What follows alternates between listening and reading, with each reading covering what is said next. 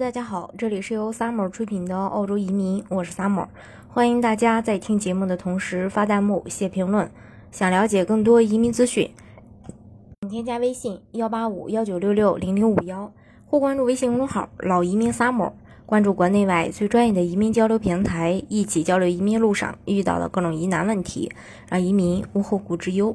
那三月呢，已经来了，那。澳洲移民部的三月新政会议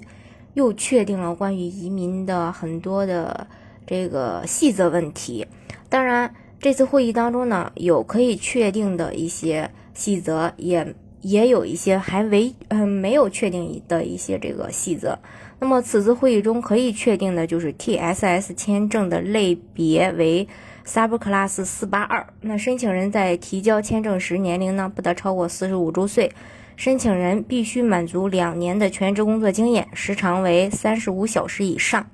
这其中呢，PY 三个月的实习期以及表演艺术类职业在学习期间的表演经历都可以计算在内。申请人需要通过真实短期入境测试，尤其针对 ST、SOL 列表上的职业。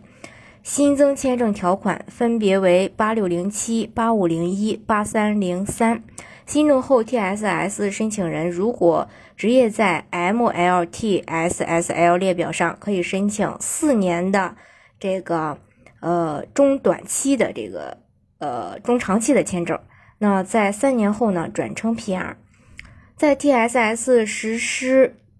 呃前呢，提交四五七雇主提名申请，则提名和个人签证仍按照旧的要求来审理。如果没有相关签证，申请在 TSS 签证实施前提交的话，则提名申请会被结案处理，提名费将会被退。四五七签证系统更新的时间是本周五八点到周六早上九点，也就是三月二号到三月三号。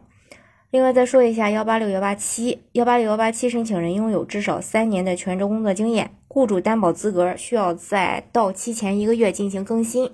有效期变更为五年，续期申请过程也会简化。如果呃，并且如果该公司没有任何诚信问题，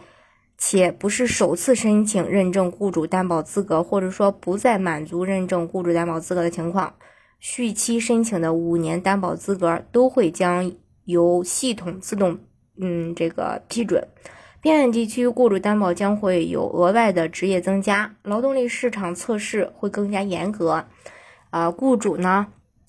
呃，需有多种渠道，呃，招聘渠道不能只是普通的分类网站，比如说，呃，这个 Gumtree。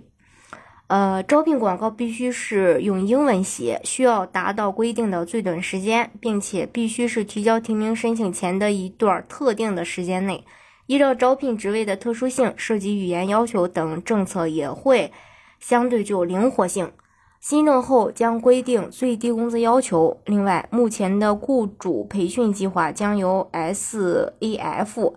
呃取代，一次性在申请公司提名时支付，年营业额一千万以下的企业是三千，以上的是五千。另外呢，呃，如果签证持有者希望变更已提交的提名职业，则需要申请新的签证，如果是变更雇主，则需要申请新的职业提名。这些已经确定的事儿，那还有未确定的事儿，呃，也就是 TSS 签证将会在三月全面开始，但最终实行日期并没有确定。另外，全职工作具体工作时长要求也没有确定。新的 SAF 将会在四月开始实施，但是具体的时间也没有确定。另外，劳动力市场检测，呃，这个测试中对于等待期的具体时长也没有明确规定，雇主最低工资标准也没有明确规定。这是关于 TSS。另外，目前四五七签证的审理，呃，雇主这个担保资格的平均审理审理时长是一百零二天，百分之三十五的审理时长是在两个月内。四五七提名申请的平均审理时长为七十六天，百分之五十六的审理时长在两个月内。四五七的审理时，呃，这个签证申请平均审理时长为一百一十五天的，百分之四十五的审理时长在两个月内。总体来说，百分之七十五的四五七签证审理的时间时长在十个月内。然而，在 TSS 签证实施后，一切呢将会难以预料。那在 TSS 签证正式实施前，一切都还来得及。所以说，嗯，有意向的小伙伴呢，嗯。可以具体的找我再来详细的去询问。好，今天的节目呢就给大家分享到这里。如果大家想具体的了解澳洲的移民项目的话呢，欢迎大家添加我的微信幺八五幺九六六零零五幺，或关注微信公众号“老移民 summer”，关注国内外最专业的移民交流平台，一起交流移民路上遇到的各种疑难问题，让移民无后顾之忧。